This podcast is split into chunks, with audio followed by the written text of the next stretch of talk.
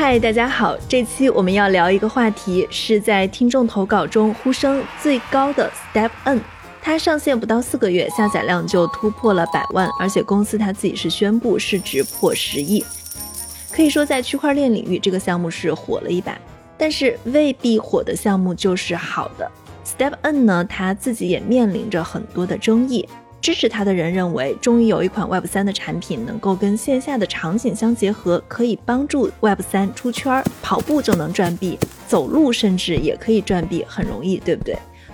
同时呢，也有反对者认为，这其实还是挖矿的模式，它并没有真正的去撬动线下个人健身、自我驱动的一个需求。那 Step N 到底是一款怎样的产品？让我们来跟一位资深玩家聊一聊吧。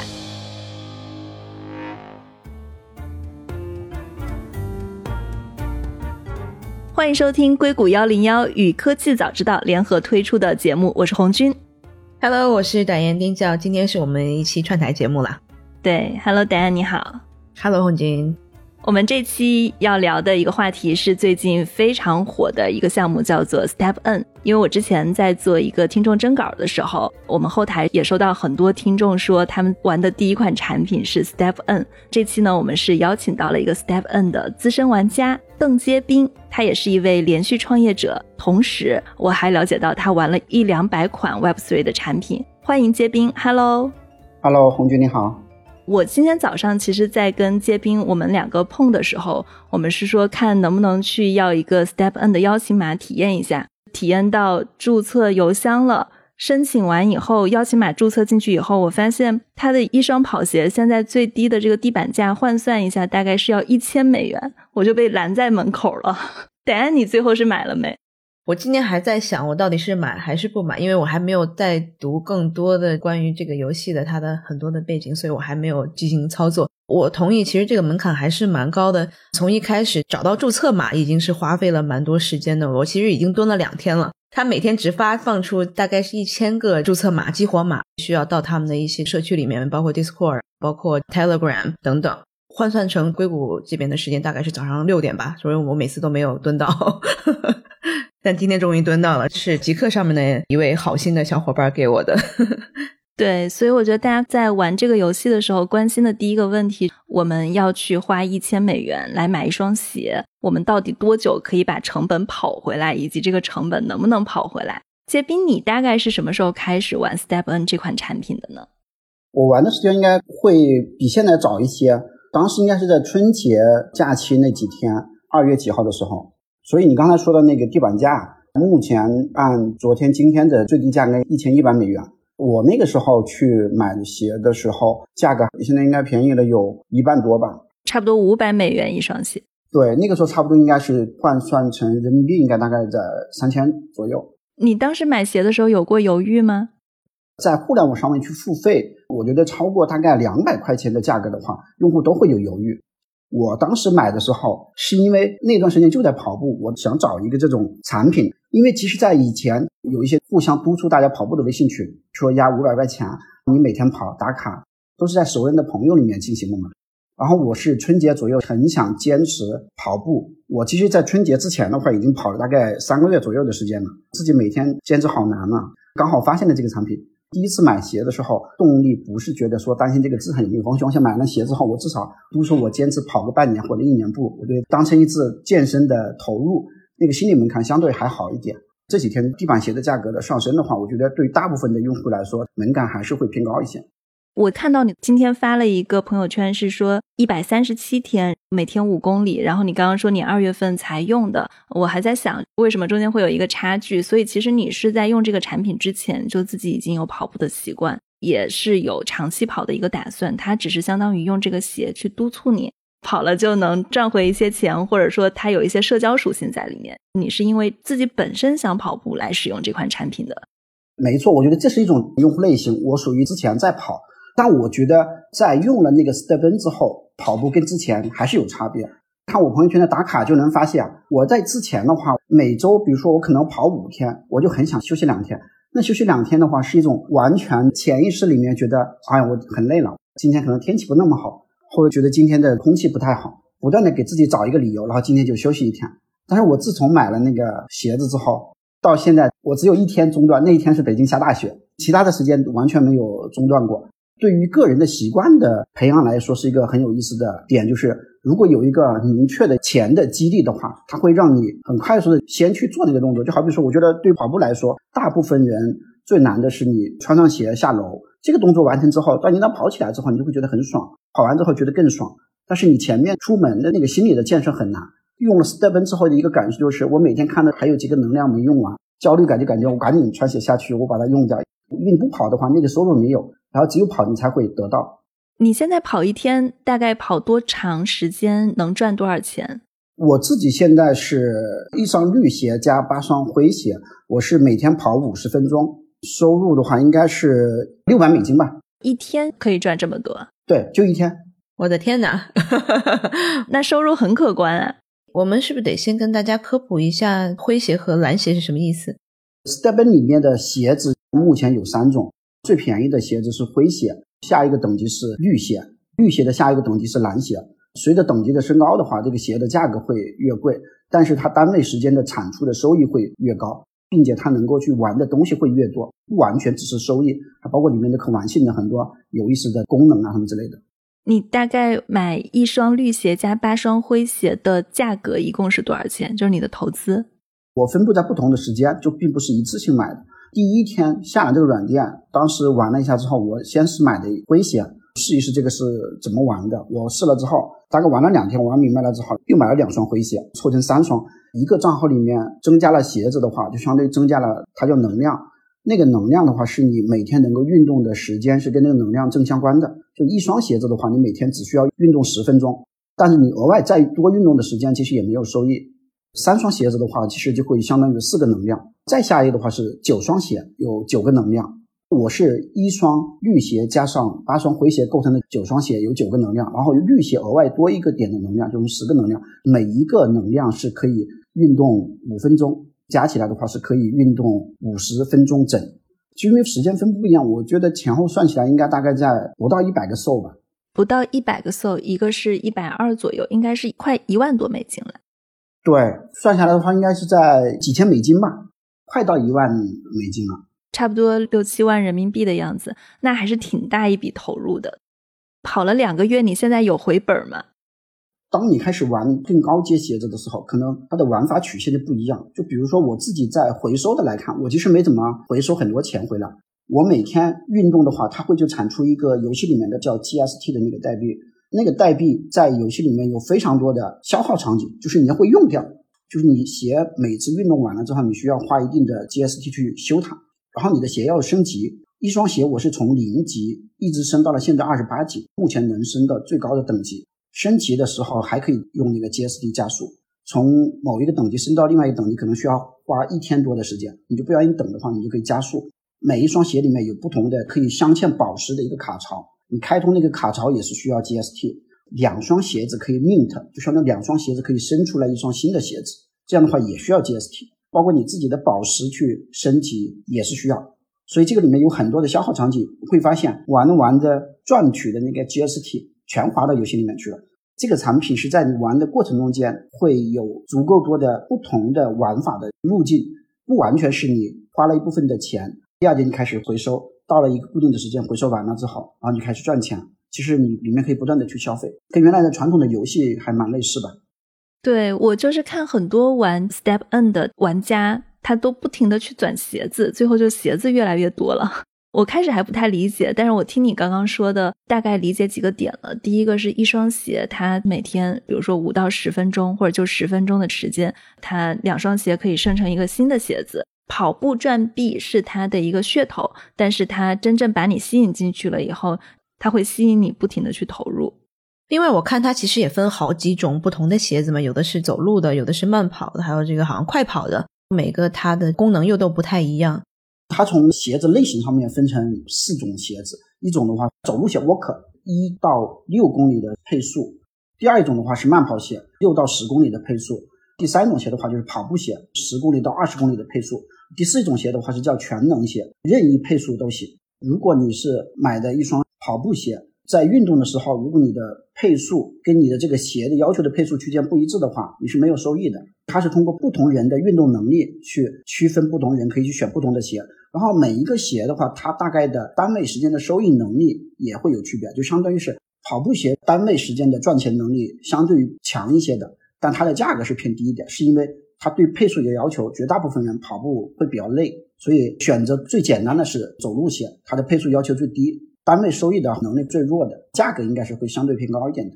嗯，还是比较巧妙的。可能大部分人是需要走路的，所以这个就会高一些。如果是匹配了不同的速度和不同的鞋子，你匹配的不对的话，也是得不到收益的。我觉得还是做的非常的细节，并不是说好像我们就让大家撒开了去跑就好了。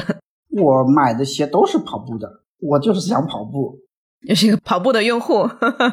对对对对对。刚您讲到是这个有九双鞋是吧？这个是一个上限吗？还是我可以无穷无尽的去拥有更多的鞋？不是，首先你的一个账号里面其实可以一直的放很多鞋，每次运动的时候你只能选择哪双鞋，那个叫运动当时用的那个鞋，一般叫主鞋。其他的鞋的话，会相当于给你的这一次运动增加能量，你有足够的能量，你就可以跟你的运动时长是完全正相关的嘛。这些鞋可以再交易吗？它是 NFT 吗？每一双鞋都是一个 NFT，可以在 Stepen 自己的市场里面去交易，也可以在外部的市场，像 Magic Eden 可以在里面去交易。对于现在 Web 三的产品来说，所有的产品里面的资产的可以全球的流动，几乎是一个必要性的要素吧。那什么会决定鞋的价格呢？最大的应该是供需。当前在市场里面所有的挂出来的鞋子的量，跟当前新进来的用户要去买鞋的量之间的。供需关系，如果当前买鞋的人多的话，价格其实必然会上升。包括从大概最近两个月的整个 Step 的发展来看，核心的原因是不断的在破圈，就相当于是有更多的新的玩家加入，包括还有很多已经玩的玩家，一双鞋开始玩的玩到后面就是囤了好多鞋，所以老玩家会囤鞋，就是因为他囤鞋，其实他是囤在那，他可以给到自己增加能量嘛。新的玩家在加入，所以导致市场上面的供需关系一直是需求量比较大吧，所以价格就会上升。我看比较低板价一些的，整个鞋子最低价可能是九点几个 s o 对应到刚刚提到的一千一百多美元。但也有非常贵的鞋子，不记得它是多少个 s o 但它的整个翻译成美元的报价就是八百万美元。所以鞋跟鞋之间也是有区别的，就类似于你刚刚提到的创世的鞋子那一万个，跟后面生成的它是不一样的。对这个鞋子的价格，它从几方面，一方面的话，就刚才说的不同的鞋子的类型，就是灰鞋、绿鞋、蓝鞋，后面还有两种更高等级的鞋，现在还没有发布，市场上面还没出现。在同一种类型的，比如说同样是灰鞋或者同样是蓝鞋，它的这个价格的区分又分成跟你的鞋的等级有关。再一个的话，就是跟你的这个每一双鞋子它有自己独特的属性，因为每一双鞋子本身是一个 NFT，每一双鞋有四个属性。加上四个卡槽，四个属性的话就是效率、幸运、舒适度、弹性。四个卡槽的话，你能镶嵌不同类型的宝石。同样一个类型的鞋，比如同样是灰鞋，同样的等级，并且它的价格也不一样，是因为它里面的有的鞋是属性非常好，一般叫极品鞋嘛。就比如说它所有的四个属性值都是满值的，就属于这个市场里面非常稀缺的一种东西。但我不知道舒适度跟弹性对一双虚拟跑鞋来说有什么关系？它是会有影响到一些游戏的等级吗？舒适度的话是在未来你赚取游戏里面另外一个叫智力代币 GMT，跟那个赚取 GMT 的能力会正相关的。弹性是跟你鞋的磨损相关，就你的弹性值越高，你的鞋不那么容易磨损。一旦你的鞋磨损掉的话，你又要花掉 GST 去把那个鞋修好。你刚刚提到的这些鞋，它根据各种功能的定义，包括生成跑鞋。比如说，现在是一个玩家涌入的高峰时期，它的鞋子、它的各种东西都会上涨。但是，一旦玩家停止了这种大规模的进入，那它的币，包括它的鞋价，会不会直线性的往下掉？刚刚我上来的第一个问题，我跟答案都在算，我们说买一双一千美元的鞋，到底能不能跑回来？这个可能是一个动态的过程。我不知道你自己是不是也有从它后面的整个经济模型来去考虑一下这些方面的事情。我觉得 Stephen 这个产品，它大概是去年的下半年那个时间，应该是借鉴了本身现在行业里面的之前的一些已经出来过的做的还不错的产品，可能相似度比较高的是有一个叫 X Infinity 经济模型相关的核心是它设计了一套叫双代币的模型，但是以我自己的体验跟理解来看，会比之前的玩过的一些 GameFi 的游戏的经济模型会好很多。可以从几个方面来说，一个是本身的场景嘛，你开始可能是因为玩这个 Step N 听了别人说。你运动一下，你就可以去有赚钱效应，区分于之前玩的一些纯粹的我们叫打金类的游戏，就是我的计算是以天为单位去算，我投了多少钱，我每天产出多少钱，纯粹的按投资产出模型来去跑的这种产品，我觉得在经济模型上面会很容易出现这种二级市场的崩盘的机会。Stepen 在这个设计上面，他把能够生息资产的这种产出模型。构建了一套就有很多因素去影响的一个复杂的公式，就好比我们前面刚才聊过的一些，他怎么去赚钱，不同的鞋，每一双鞋还有属性不一样，以及每个人去用鞋去运动的时候，可以去走不同的玩法的路径，所以导致它的资产的产出模型不是一个非常逻辑上面线性的一个关系。第二一点的话，就是每个用户在玩的过程中间，他不是说我买了鞋子开始玩之后，第二天开始每天只是纯收入，是因为它有很多场景。可以去消耗掉你赚的那个 GST，这个消耗就会导致你的整个用户的回报的周期，它会慢慢的拉平，在资产的产出模型上面的会相比以往的一些 GameFi 的游戏会更合理一些。我开始一直没有理解为什么你一直在提消耗 GST 这件事情。我现在的理解，我不知道是不是准确的，就是它必须要销毁掉一定的 GST，才会造成它的市场短缺，在新用户进入的时候，或者用户变少的时候，或者 GST 产生更多的时候，才不会产生价格的暴跌。所以它必须要有一些消耗的场景。基本上没错。如果说一款产品用户去购买 NFT 的这个生产资料，第二天开始它就能够产出一个代币，然后就把这个代币去卖到这个市场里面去。如果是这个经济模型。谁来去买这个呢？卖的人去大于后面的新来的人的话，就会导致这个代币的价格会降低。代币价格降低的话，对于之前的玩家来说，他就会觉得拉长了他的回本的周期。所以，它的这个消耗的场景是在 Stepn 里面设计的一个比较巧妙的一个地方。这样的话，它就不不完全依赖于需要大量的新玩家进来去接住之前的老玩家二级市场卖的代币。那其实今天早上我看到一个地板鞋，它大概是在九点七个 SOL，然后我刚刚又看了一下，已经是九点九个 SOL 了。但其实它现在这个价格还是在一天之内，它其实已经是涨了零点二的感觉了。所以这个还是挺夸张的一个门槛的上升的速度。现在就是它的那个地板价在一天里面的波动其实挺大的。现在这个 Steven 的产品在全球不同的地方有，啊，比如说日本用户比较多，欧洲有一些地方的用户。有时候会在市场里面大批的用户进来去购买鞋，然后导致地板价不断的上升嘛。所以它是会有下降的波动吗？什么情况会导致它下降呢？如果是现在这样子的一个特别蒸蒸日上的过程当中，就其他会有下降的可能性吗？等于它的这个门槛真的是越来越高，越来越高。首先，我不认为鞋子 NFT 会一直无限的上涨。再一个的话，它的价格的波动的话，分两方面，一方面的话是市场的行为。唯一的能够去对它影响比较大的是整个体系的经济模型，会有刚才前面聊到的一些，就还有一些当前的市场的情绪的影响啊。你的新玩家进来的话，使用的门槛很高，导致他想去买，但是他不知道怎么买，以及买不上，所以导致新的玩家的进入数量在减少。还有一方面的话，就是我觉得项目方他在整体的产品的运营跟设计上面。也会对这个生态希望去做一部分的影响，是希望，比如说像最近的邀请码的逻辑，它就不断的再去变。最开始是有邀请码，到了三月份基本上是把邀请码就放开了，就是每个新用户进来不需要邀请码。到了前两周又把邀请码重新启用了，因为即使启用邀请码是限制新玩家涌入的速度。这两天其实邀请码做了更极端，就是用户都产生不了邀请码了。整个市场里面一天会限量总的邀请码，它是在控制通胀是吗？对，是因为觉得最近的玩家涌入速度过高，甚至可能会有一些规模化类似原来传统的工作室会进来，担心对生态的经济模型会有影响，进来打金。对，所以它还是有一些运营的手段，对于通胀的速度啊，包括里面的一些细节，可以去做一部分的控制吧。你刚刚提到了它经济模型上涨有四个因素，你讲到了两个因素，一个是场景，还有一个就是它的 GST 的消耗。还有两个影响它经济模型的因素是什么呢？我觉得还有一个可以补充一下的，就是可能玩到很高阶的用户，他会对收益的计算就会很模糊化，不是非常简单的公式。就比如说有人可能后面去买一些这种非常稀缺的序号的，比如说创世鞋，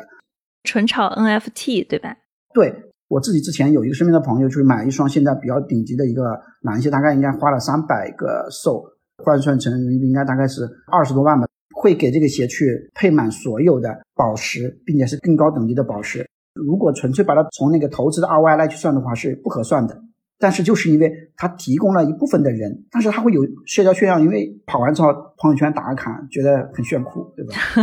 就炫耀成本，类似于配跑车一样。因为日本的早期玩家比较多，去推特里面去搜 Step，有很多日本的社区里面的一些用户分享的一些打卡的图，你会发现这种本身是有一些非完全是那个投资 ROI 的那个逻辑在里面，可以玩到最顶级，然后大家觉得你是极其稀缺的，这个也是会让整个生态的经济模型更可控，就是。每一个玩家，他在入门的第一天买的时候，可能花一千美金去买鞋，有巨大的心理门槛。但是玩到后面就会发现，哇，你那个鞋子所有的算起来，那个资产会还挺高的。如果说只是一个花了钱就一定要赚回来钱的生态来说，那这个生态的经济模型的持续性是不够的，就是有一部分的用户在里面会去消耗。还有一点的话，就是他把很多平台的经济都留在他自己的生态的内部。你的 NFT 的交易可以在任何一个 NFT 的交易平台去交易。不一定非在产品里，但是 Stepn 的绝大部分的鞋子的交易都是在这个产品里面去完成的，因为它是通过产品的一些功能的设计，尽可能的去留住了用户，导致所有的资产尽可能留在它的生态内。什么功能的设计？如果你不想在 Stepn 里面去交易，你要放到一个外部的去交易的话，首先你的鞋子转出去，再转进来的时候，中间有一个冷却时间，二十四小时冷却，这个冷却时间你是不能运动的，其实就会影响了你后面的产出的收益。再一个的话，其实你转出去的话，对你原来，比如说你当前的账号里面有一些宝箱，你要转出去，你的宝箱全会丢失，对用户这种感知会非常强烈。就好比你那里面有五千块钱，你直接把鞋子转出去到另外一个平台去交易，你那些钱就直接丢失掉。这些听起来，它对这个平台的商业模式是好的，但是它不会遭遇用户的反感吗？因为大家提到 Web 三的时候，想到的就是开源、自由、全链都可以交易，这些正好是 Web 三的属性。如果它做一个宝箱，我转出去了以后就没有了。我不知道纯 Web 三的用户是怎么样的，但是我可以肯定的是，会有人不喜欢，觉得它不够 Web 三。对呀。现在那个 Step 的用户可以分成两类，一类的话就是我们原来的那种叫 Crypto 用户或者叫 Web 三的用户，他们就是原来本身是有去用过其他的类似的这种链上的一些产品的；还有一类的话是 Step 这个产品带来的纯粹的原来的新的用户。可能你说的那个还不是很明显，更明显的是这个产品现在在一些设计里面地方会不那么去中性化，比如说他在那个中性化的钱包里面去做的一部分的动作。对于玩家的一些行为、反作弊行为的判定，包括 NFT 的鞋子的交易，它有审查，它会花很多的时间去做反作弊。我不知道你跑步是不是每次都能识别是你在跑还是是狗？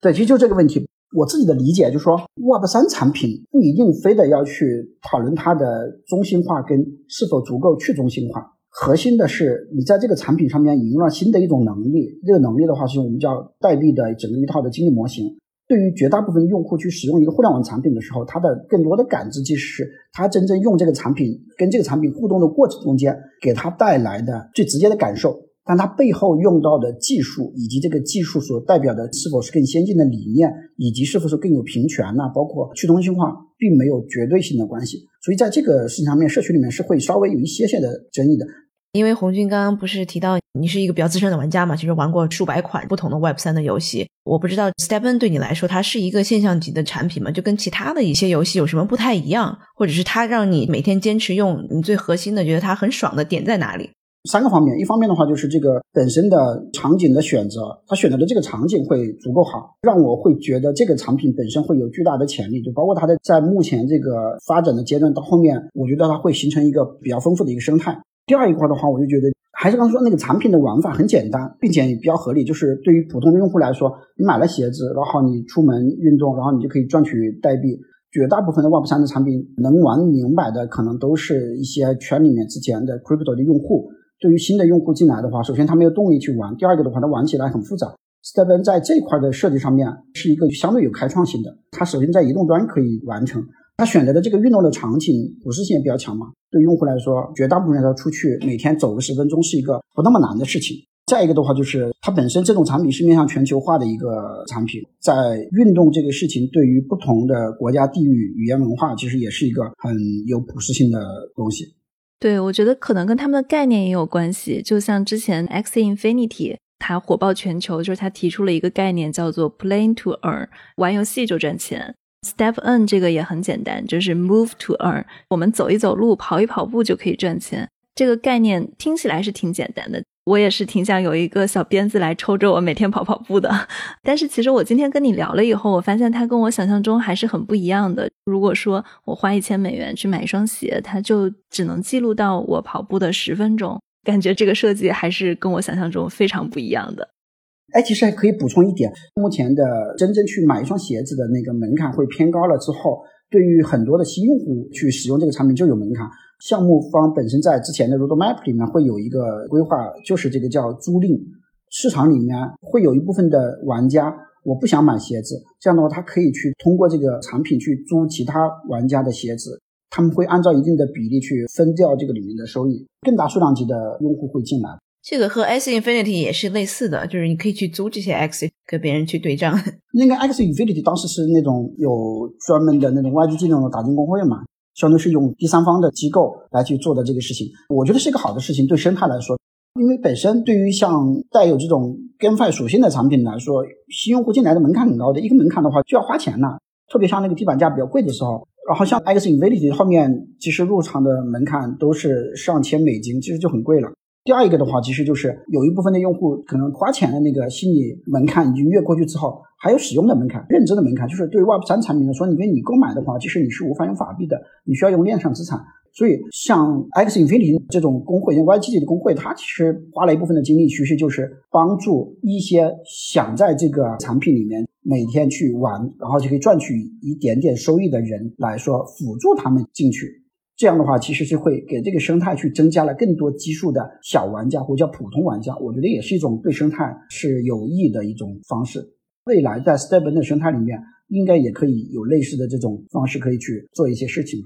我不知道红军，你今天其实，因为你刚刚讲了，如果是激励你每天跑步，有个小鞭子在抽着你的话，你可能会持续的使用这样的一个产品。但是我发现，我其实，在做要不要去买 这个鞋的决策的时候，我发现我是两种心态。如果我单纯把它看成一个完全是激励我跑步的这样的一个应用的话，可能不会花一千多刀 去把这个鞋买回来。但是如果我是想，哦，它有可能潜在的我能把钱再赚回来，可能我的动力会更强一点。这是两个不同的心态在看这个事情。对，在做这期节目以前，我有在微信朋友圈里面发一条信息，要不要花一千美元来买一双虚拟跑鞋？下面的回复还挺有趣的，大概就分成几派嘛。就有一派就是说买呀，大不了再卖了嘛。很多玩币圈的人，他们可能是这种思维。还有一种是觉得，那在项目早期的时候，一个以太币以下都可以随便买。还有一种心态就是说，为什么要买这个东西啊？你跑步真的能赚回来吗？还有一种心态就是说，哇，这么贵，那不是很多人一年的工资吗？感觉每个人在面对这个问题的时候，大家的答案都不太一样，而且大家可能也不完全是从我跑步要把它赚回来的角度想的。很多人就觉得，在一个项目的早期，它可能是一个投资价值更大的事情。很多这个社区里面用户的一个真实的反馈就是，买第一双鞋的时候想很多，想来想去，问这问去，到底我买了之后不会就赚不回来了吗？就是因为那些笔不少的钱。可能就前期花了好几天，甚至一两个星期，下定了决心，鼓足了勇气，买了那个鞋子之后，比如说运动了一个星期、两个星期之后，就觉得真香。我当时为什么要犹豫？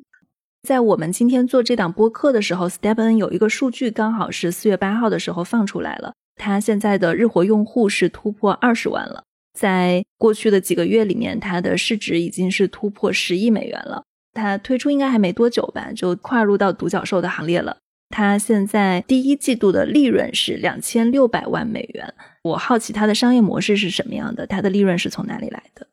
这本是应该是十二月二十号开始对外公测，Q 一是两千六百万美金的收入，然后直接销毁掉嘛。Step N 的项目只有四个收入，一个是百分之二的交易手续费，再一个的话是交易的版权费百分之四，再一个的话是两双鞋子去 mint 一双鞋子之后百分之六的手续费吧，或者中间的要收的税。然后再一个的话是租鞋，租鞋是项目方规划的，但是目前没有这个功能嘛，所以目前产生的收入就是刚才说的三个收的税嘛。版权费是什么意思呀？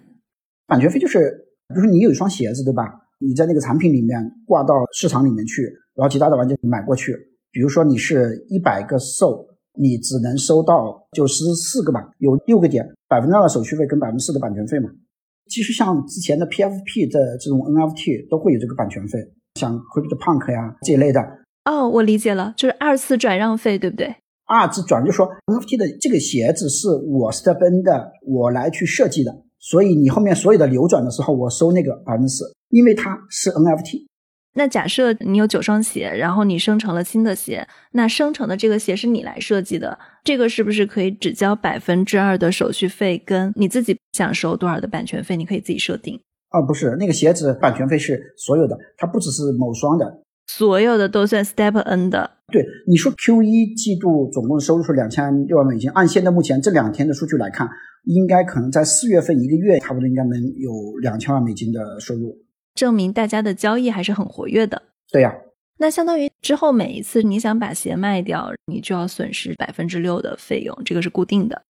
我前面不提过嘛，就因为你是 NFT。你可以把这个 NFT 你在非项目方自己的交易平台里面去交易，你其实是可以规避掉对应的手续费或者版权费的。这个我没有理解，把它拿到假设 OpenSea 去卖，或者你刚刚提到的一个新的交易平台，它就可以不用给 Step N 百分之六了，它两个方面都能规避。就比如说那个平台，它的手续费是百分之二点五，首先它可以规避掉那个对应的手续费。比如说有一个平台，它的手续费是百分之零，它不收手续费，它是一个新的平台。NFT 本身是一个开放性的设计，是你的这个资产是在全球任何地方可以自由流动。我可以自己去构建一个基于这个链的一个 NFT 的交易平台，我不收手续费，你可以在我这里面交易。版权费的这个设定，有的平台我不给你项目方去交版权费，其实也可以，但这个我觉得行业里面还没有特别成熟。可能现在是一种契约的方式吧，就好比说现在在 OpenSea 里面的 NFT 的交易占了整个 NFT 的交易的百分之九十以上的这个市场，但是有一些小的这个 NFT 的交易平台，它就可以去规避掉版权费。但这个里面大家这个行业里面是有探讨，你觉得这种合不合理？这样的话，对于 NFT 的创造者来说，他就少了这部分的长期的版权费的收入嘛？所以手续费跟版权费是看平台的。那这样子，如果有收费更低的平台，他们可以离开 Step N 来交易的。但是你刚刚又提到 Step N，他在用一些方法去留住用户，他留住的是 GST 的部分。大家买鞋的话，是不是去其他平台上，如果能交易他的鞋，那相当于就是用户可以外流的？可以啊，你可以在那个 Magic Eden 上面会有一部分的 Step N 的鞋子吧，你在那时候可以买一双鞋子，转到你的 Step N 的账号里面就可以去用。只是说，因为项目方它的产品里面的一些功能会让用户更多的愿意在这个里面去完成。如果说它的手续费很贵，并且外部有一个更好的体验的交易平台，比如说鞋子的交易会帮用户去做了很多分析，比如说你买这个鞋子，你可以帮你评估这个鞋子是不是贵了，帮你去挑选到性价比更好的鞋子。其实也有一部分用户会愿意在这种第三方的交易平台里面直接去购买。为什么现在第三方的交易平台只是能购买部分的鞋子，而不是全部的鞋子？你买的话，你要挂单嘛？你要有别人卖才有买单。因为初始发行是在 Step N。对，比如说你有鞋子，你想卖的时候，你要在外部去卖的话，对你来说其实是有成本的，因为你把鞋子转出去之后，你就会有前面我提到的一些，比如说你的保箱就会丢掉。保护你的能量会有损耗，以及你把鞋子，如果你挂在那没人买，你又再转进来，完了有一个二十四小时的一个冷却期，这个时间你是不能有收益的。其实它就通过一些产品的功能设计限制了。那现在你的收益提出来，它其实是随时可以提的，然后它的收益也是以代币的方式。对，今天聊了这么多，我其实挺想问 Diane 的，你会想要花一千美元来买一双虚拟运动鞋吗？我应该会买来试一下。我也是今天看到它其实是有二十四小时，它刚刚杰斌说的是叫冷却期是吧？对，cool down。应该先买一双鞋都会有这样子一个时间区间，所以我今天就没买。本来想说在节目之前我想要先去试一试，但是没有能够试成功。我当时本来是准备买的，我就觉得跑跑步也好嘛。但因为我自己是在家用跑步机跑步的，然后我一看，他说操作是 outdoor 去户外，是 GPS 来 track 的你的。对对对，这个我就一下就觉得，哎，他跟我平时的跑步习惯还不太一样，就要重新考虑一下了。其实让用户去户外跑步，也是因为它的那个产品逻辑里面的一些限制，怕作弊，对吧？反作弊。对，他就怕大规模的用户搞一些手机，但他可能不是真实的在跑，比如说就原来那种走步的那种晃来晃去的呀什么之类的。所以项目方在反作弊这个事情上面去做了很多产品上面的特意的一些限制，其实是为了让这个生态相对比较健康一点的。我觉得这个是一个好事，并且去户外跑步好像比大家的跑步空气也新鲜一点，啊，还挺好的。是的，是的，所以我就觉得我是一个算是非典型用户吧。建议是可以试一试这个 Web 三的产品很有意思。就我之前发过一条朋友圈，就说很多人，包括像 Stephen 这个产品里面，也有一个现象，就是我看了一些文章或者看别人聊的感受，给你自己去真正去体验，非常非常非常不一样。就跟我当年最早应该是在二零一二年那个时候，我当时应该是第一次用了一款安卓手机，当时叫什么 Magic。那个时候我的感受就是很震撼，就觉得这种手机跟以前用的非智能手机完全不一样。我觉得这个现在在体验这种 Web 三的产品的时候也是一样。我刚开始提到你可能已经玩了就是一两百款 Web 三的产品了，而之前其实你也是连续创业者嘛，就是你自己也做过公司，所以你去玩这个 Web 三，你的初衷还是说想要去体验一下这个新的东西，然后找到一些创业机会，对吗？对。我是去年的差不多四五月份的时间，最开始接触了 DeFi 的产品，跟我大概理解的两三年前那个时候的区块链产品挺不一样的。我就会发现，现在的产品在真实的创造了一些价值，并且这个价值其实是有很确定的场景的。所以我就开始不断的去玩一些不同的产品。其实核心是为了真正的去看一些这些产品到底都干啥。确实看到了很多有意思的、挺创新性的产品，包括在去中心化的金融领域里面。包括还有一些道啊之类的，就是像 GameFi 里面也有一些带有可玩性的一些产品嘛。然后 Stephen 这个产品会让我觉得打开了一个更大的想象力。我觉得这种产品它会用了这种代币的经济模型之后，能够去把更大规模的用户去拉进来，会让这个用户里面在这个产品里面不断的去按照项目方设计的功能去玩的过程中间，可以去创造这个生态内的价值，并且同时也有于 Stephen 生态外的价值。我之前一直用 Keep，像我每天朋友圈打卡，我都用 Keep 打卡。我用了 Keep 记录我跑步的总的距离是有超过了一千公里，但是我其实，在 Keep 里面没有一分钱的收入。然后我用 Stepn 这个产品才两个月的时间，但是我在它里面贡献了很多的，也既有项目方的那个手续费，也在里面贡献了很多自己的真实的投入。所以我觉得这是我用来比喻这个 Web 二产品跟 Web 三产品的一个很大的差别。其实 Keep 这个产品的用户量很大，大概。高峰的 MAU 有四千万嘛，然后三四百万的付费用户，就是我觉得 Web 三产品里面的魅力吧，就是因为增加了一些新的能力。它是否去中心化呀？它是否运行在哪条链上面？这些都是其次的，核心对用户来说，就是使用的用户去用这个产品的时候，跟这个产品真正产生的连接到底有多强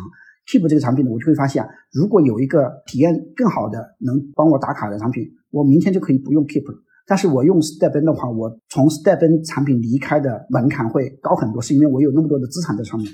所以我自己现在是把自己当成是 Web 三生态的一个 builder 吧，就是在里面去研究一些产品，然后也尝试在这里面会去想做一点事情。我还有最后一个问题，因为刚刚讲的，其实您运动了几天之后就觉得，哎呀，真香。现在其实是一个用户还是在爆发的一个实验阶段。那如果可能每天的收入它是在下降的，或者是这个社区没有那么活跃。会降低您的这样的一个积极性，或者是最终慢慢的不玩了吗？当然，我觉得互联网产品，比如说像 Stepn 这个产品，我每天可以去看到这个项目每天有多少真实的用户的行为，新进来多少用户，这些用户在这个上面投入了多少个资产。当发现这个本身这个生态在下降的时候，或者说我发现本身是不可逆的，我可能就会逃离。这样的话，每个用户都可以做自己的选择。我觉得这是一个很正常选择。对所有的用户来说都是一个公开透明的，就每个用户都可以去看到的，所以很有意思。你用 Keep 跑了一千公里，Keep 其实没有从你身上赚到钱，但是你真的是在用它跑步。然后你用 Step N 跑了两个月，它有从你身上赚到很多钱，但是你真的要不要跑步，这个产品也不是决定的主要因素，而是说它的整个的经济模型。就我觉得人的这个心态还是挺微妙的。对，我觉得值得很多 Web 三行业的从业者思考一下吧。Keep 不是有一个会员吗？我都不是会员，这老师每次弹出来，我就把它关掉了。我不知道它能干嘛，我每天跑步记录下来就 OK 了。我觉得还有一点过半的产品，它可能都是通过一个非常刚需的场景去做出了一个很好的体验的产品，去满足了用户的需求，然后获取了非常大的规模的用户。然后在这个之后，他再去想着我的产品怎么去赚钱的时候，去设计出来的商业模式跟原来的提供的满足用户需求的那个场景的关联度导致很不高。就是因为有一些它不好去做商业化的变现，这个时候就会导致这个产品用户就开始流失，生态就开始走下坡路了。我觉得是因为在 Web 二的产品里面缺乏像 Web 三核心的基础设施的能力，就是 Token 这一套的激励模型的设计，你无法把用户在你的产品里面的行为跟他的用户的贡献去量化出来。比如像 Keep 高峰的时候四千万的 MAU，之前看过他们财报里面公开的嘛，百分之九点几付费用户的转化率，三四百万的付费用户。电商用户是百分之三十到四十万，它的所有的核心的收入构成百分之五十五以上的应该是电商，就很奇怪。我是一个用 Keep 记录运动的话，我跟电商根本就半毛关系没有。我的产品后面赚钱，通过去买东西，并且很多卖的东西，它都是在一些什么天猫店里面卖的这种 Keep 周边的品牌的一些什么健身餐啊什么之类的。但是 Step 我只需要做好一个东西，就是运动那个场景，真正的激励足够多的用户每天都出去运动一下。它就能够构建出一个足够大的生态，赚钱它不需要了，很简单，它赚钱第一天产品上线的时候，其实写在白皮书里面，就是那几个地方的赚钱，并且赚钱能力现在看起来非常恐怖。我有几个常规性的问题啊，在你理解看来，什么是 Web 三？我自己的理解就是 Web 三的话，其实它的产品核心是多了一种能力，这个能力的话，你可以理解为是以代币为核心逻辑，但是它背后就是你有代币，你不能说我的项目方发个积分的叫代币，那不叫。然后你的代币要有全球性的自由流通的，那样的话，你就需要底层一定要基于区块链的技术，或者说在跑在现有的公链的平台上面的，以它为逻辑去构建出来的产品，我觉得就可以。但是它叫不叫 Web 三不重要，我觉得它就具备 Web 三属性。区块链换了一个壳儿。对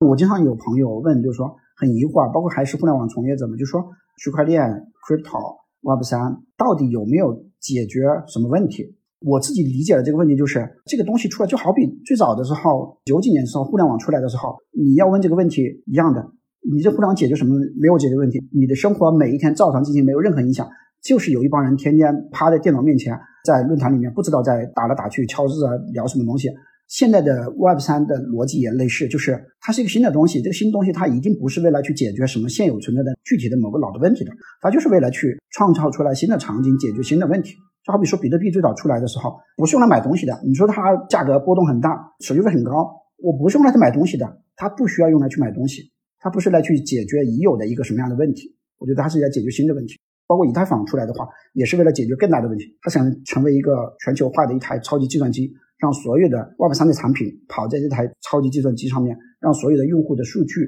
去被每一个个人可以完全所有。这我觉得就是类似的逻辑吧。好，那谢谢接宾。谢谢，好，谢谢。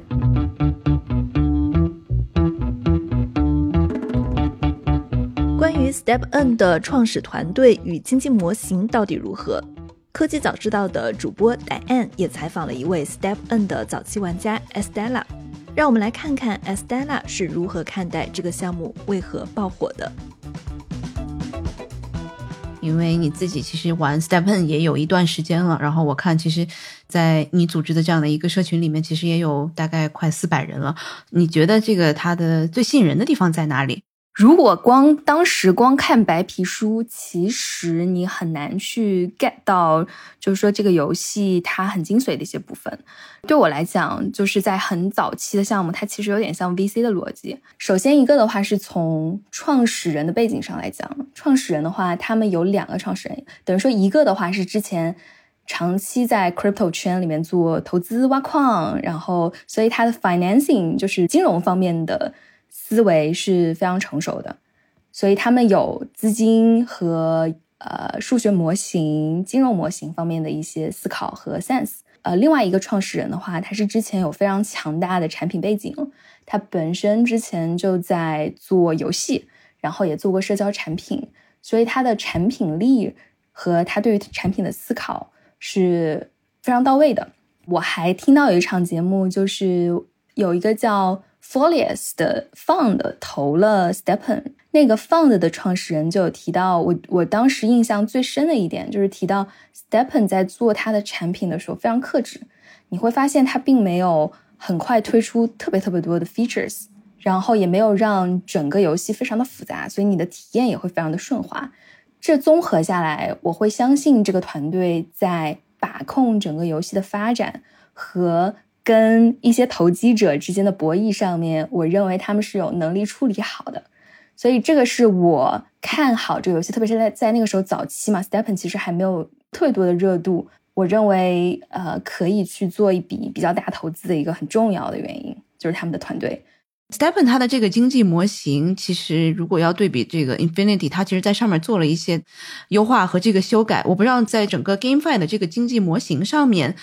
我们是应该怎么样去看待它的这样的一个模型？因为很多人还是会理解成这个整个 GameFi 它还是一个像是庞氏骗局一样的，只是通过更多的人进来，然后把这个 NFT 推得水涨船高。很多人还不理解这样的一个经济系统。我不知道能不能给我们大概先讲一讲。就是，其实我觉得庞氏它不一定就是一件坏事，或者说它不一定就是一个骗局。其实我认为很多的呃新兴事物，它在发展，特别是最早期的时候，它就是始于庞氏，因为它需要做大量的用户增长。但是很多事情是始于庞氏，但是在增长的过程当中，它是不是能够形成一个稳定的自己的机制，然后持续性的发展下去，这个是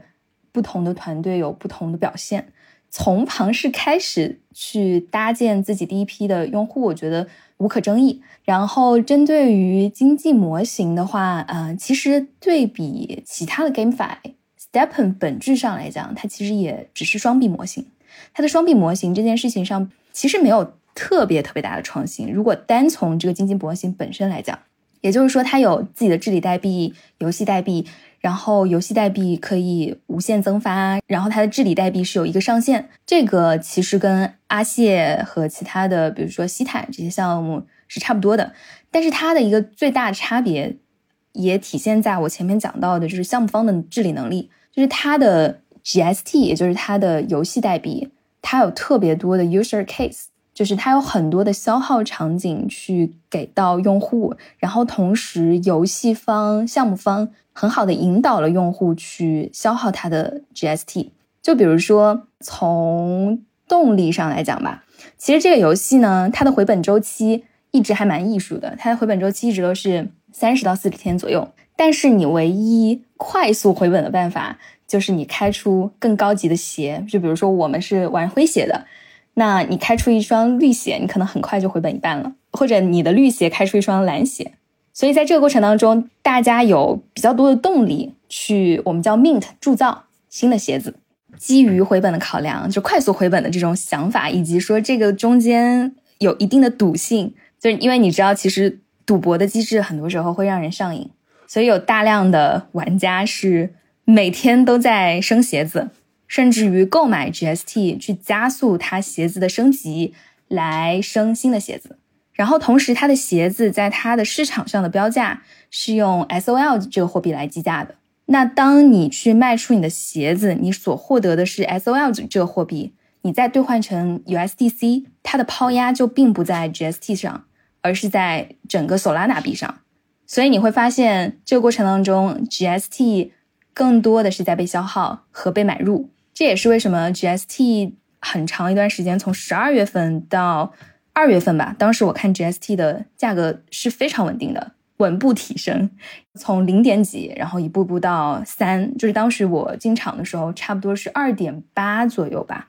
然后后来慢慢的爬到三点五，这个是第一个层面。呃，游戏方设计了很多的消耗场景，这个其实跟 Jerry 这个 co-founder 他有比较强的游戏设计背景有关。因为他就知道在哪个地方可以让用户氪金，然后他知道怎么去设计机制，让大家不断在这个圈子里面玩，所以这也是项目方他本身这个团队能力，他做出来的一套非常强的消耗体系。第二个方面呢，其实比较不一样的地方跟阿谢是，你会发现 Stepen 的整个团队他是不卖 NFT 的，他们最开始是送了大概应该是一万双鞋子吧。就给他们最早期的用户是纯送，给他们体验官方从来没有生产 NFT 去放到市场上以一个定价来销售，所以所有的现在的新用户和后来进场的新用户，他购买的 NFT 都只能从老用户那边去买。然后这一定程度上你会发现，marketplace 它是一个市场经济，因为所有的放到 marketplace 上的鞋子的定价都是由玩家来做定价。它是会根据 GST 的价格和 SOL 的价格形成不一样的一些浮动。这个过程当中，你呃，如果你的利差没有把握好，可能这段时间你会亏钱。但是对于整个游戏，比如说 GST 的价格稳定是好的，因为它增加更多的消耗。然后同时的话呢，你会发现说这也增加了老用户的粘性，就是大家会发现你并不是被项目方引领着走。你可以去自行的决定你自己的一些行为，然后包括说你想定多少价，所以有很多的老用户从十二月份到现在都一直在玩这个游戏。我觉得这两方面是这个游戏比较特别的一个部分。我想是不是可以请这个 S L 帮我们科普一下，就一个它的这个币价的这个稳定性对游戏有什么样的这样的一个作用？对它会影响到什么？GST 这边的话，它的价格稳定很大程度上会影响大家的回本周期以及新入场的用户针对于这个游戏的预期。因为如果一旦形成市场恐慌，如果 GST 的价格非常不稳定，或者说开始像 GameFi 其他的很多项目一样死亡螺旋，那其实新进者就基本上 User Growth 可能就到那里就为止了。然后如果没有新的用户进来，那市场上的鞋子就卖不出去，市场上的鞋子卖不出去，大家就不会愿意再铸造新的鞋子。当然也会不会愿意去消耗 GST 去升级自己的鞋子，去升新的鞋子。那相对而言，GST 就没有买盘了。大家会开始形成我们叫挖提卖，就是你你等于说你走路的时候是挖 GST，然后你提币到呃相应的你的钱包去卖 GST，它是一个提和卖的过程。当一个游戏完全陷入到挖提卖的这样一个过程，就像之前的阿线，它最大的问题就是开始它的代币被。大家基本上去挖提卖，它没有更多的消耗场景，然后大家没有没有动力去消耗它的代币的时候，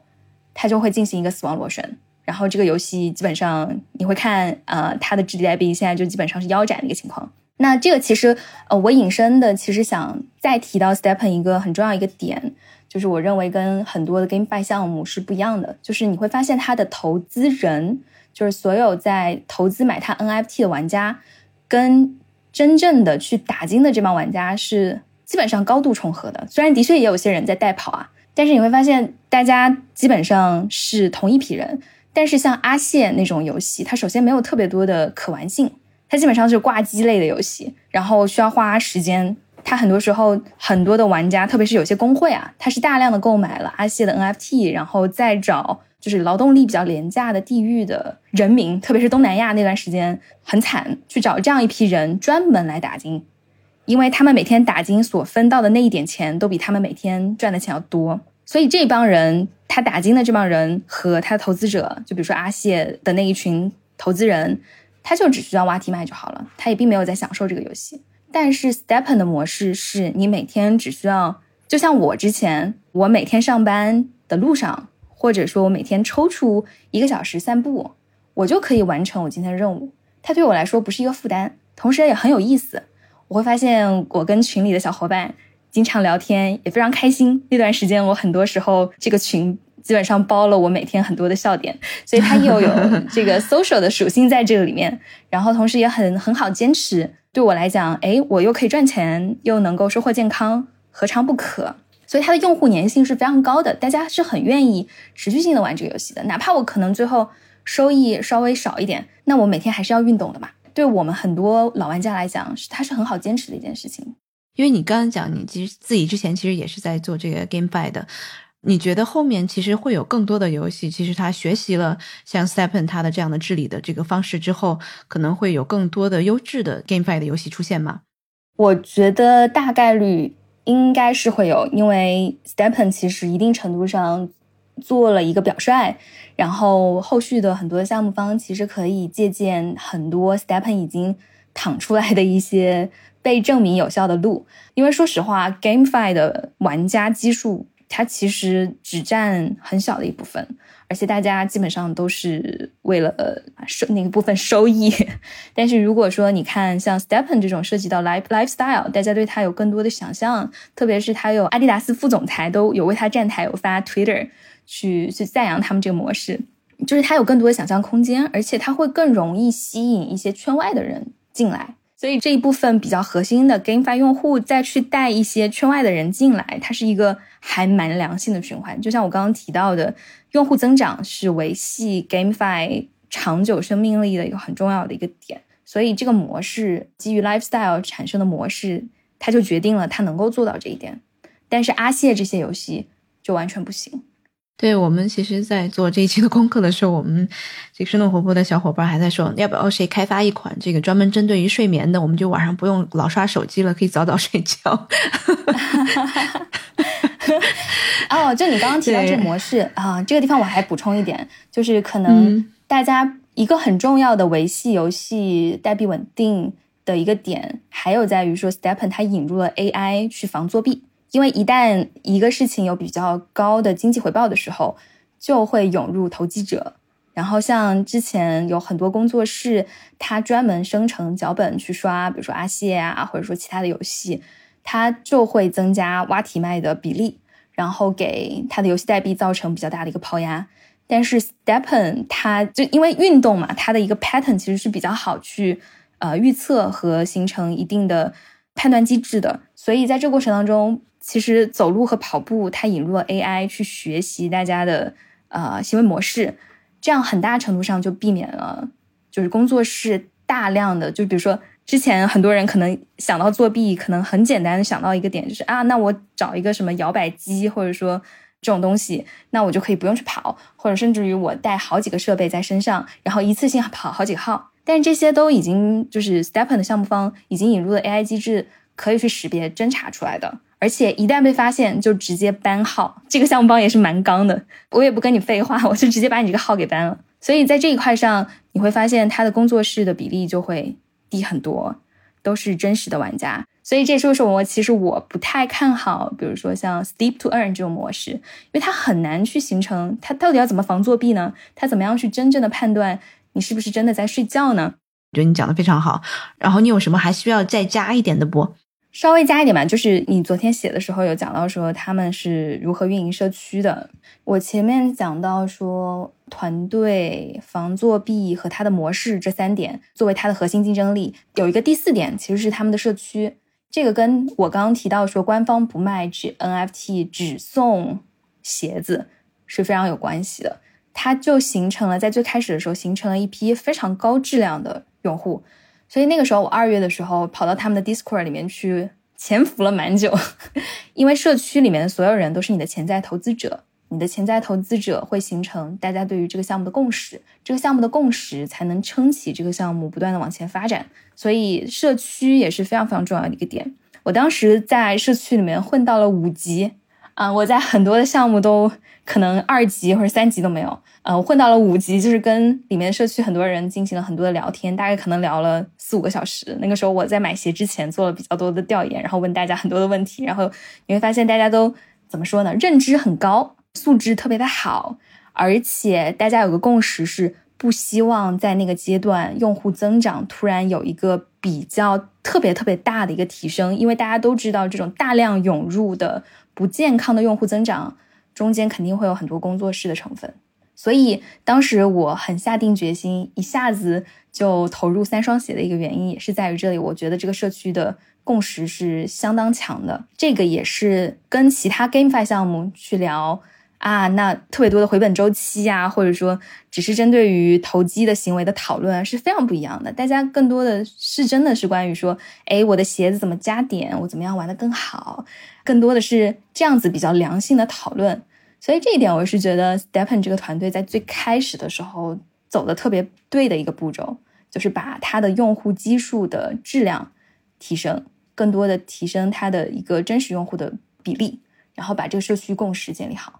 好的，那今天非常谢谢 Estella 帮我们来讲解了一下整个这个 Stepn 它的这个基金系统，然后它跟别的游戏有什么不太的一样的地方，为什么它会这个出圈，会在 Crypto 的社区里面变得这么火爆。好的，那谢谢 Estella，谢谢谢谢。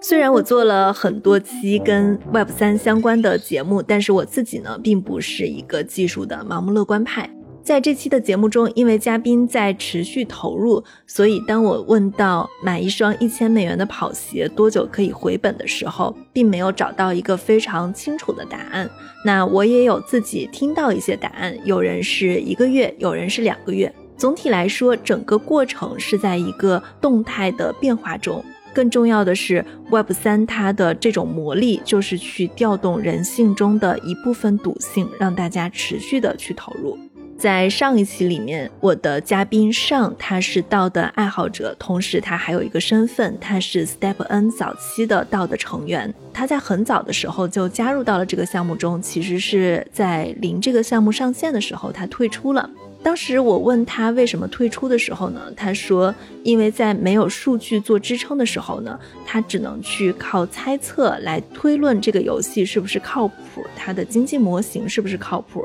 当时他的分析是一方面，他认为奖励设计过于复杂，那么用户的接受度就不太高；另一方面，挖完矿就立刻卖掉，那经济模型是不是很快就会崩塌？但是呢，上他没有预料到的是，三月份的数据出来之后呢，他看见资金的流入一直是高于资金的流出的，而且很多人为了买宝石在升级鞋子，每天在社交媒体上晒跑步成绩。这个逻辑跟跑步赚币然后卖掉是一种完全不同的逻辑，它其实是一种社交的炫耀成本。尽管如此，圈内对 Step N 的争议也很多。本期嘉宾算是玩家中的乐观派，当然也有一种观点啊，认为 Step N 它是撑不过六月份的，在六月之前数据就会逆转。那核心原因呢，还是说 Web 三的用户从哪里来？Web 三的用户到底能不能增加十倍？真正没有加密背景的小白，可能连注册钱包都搞不定，所以呢，这个项目是很难去吸引更多小白用户的加入的。它充其量呢，只能去吸引一批圈外的技术人员的加入。我不知道大家是如何看待这个项目的，欢迎大家给我们留言。如果你们喜欢我们的节目，也欢迎在苹果上给我们一个五星好评。感谢大家的收听，谢谢。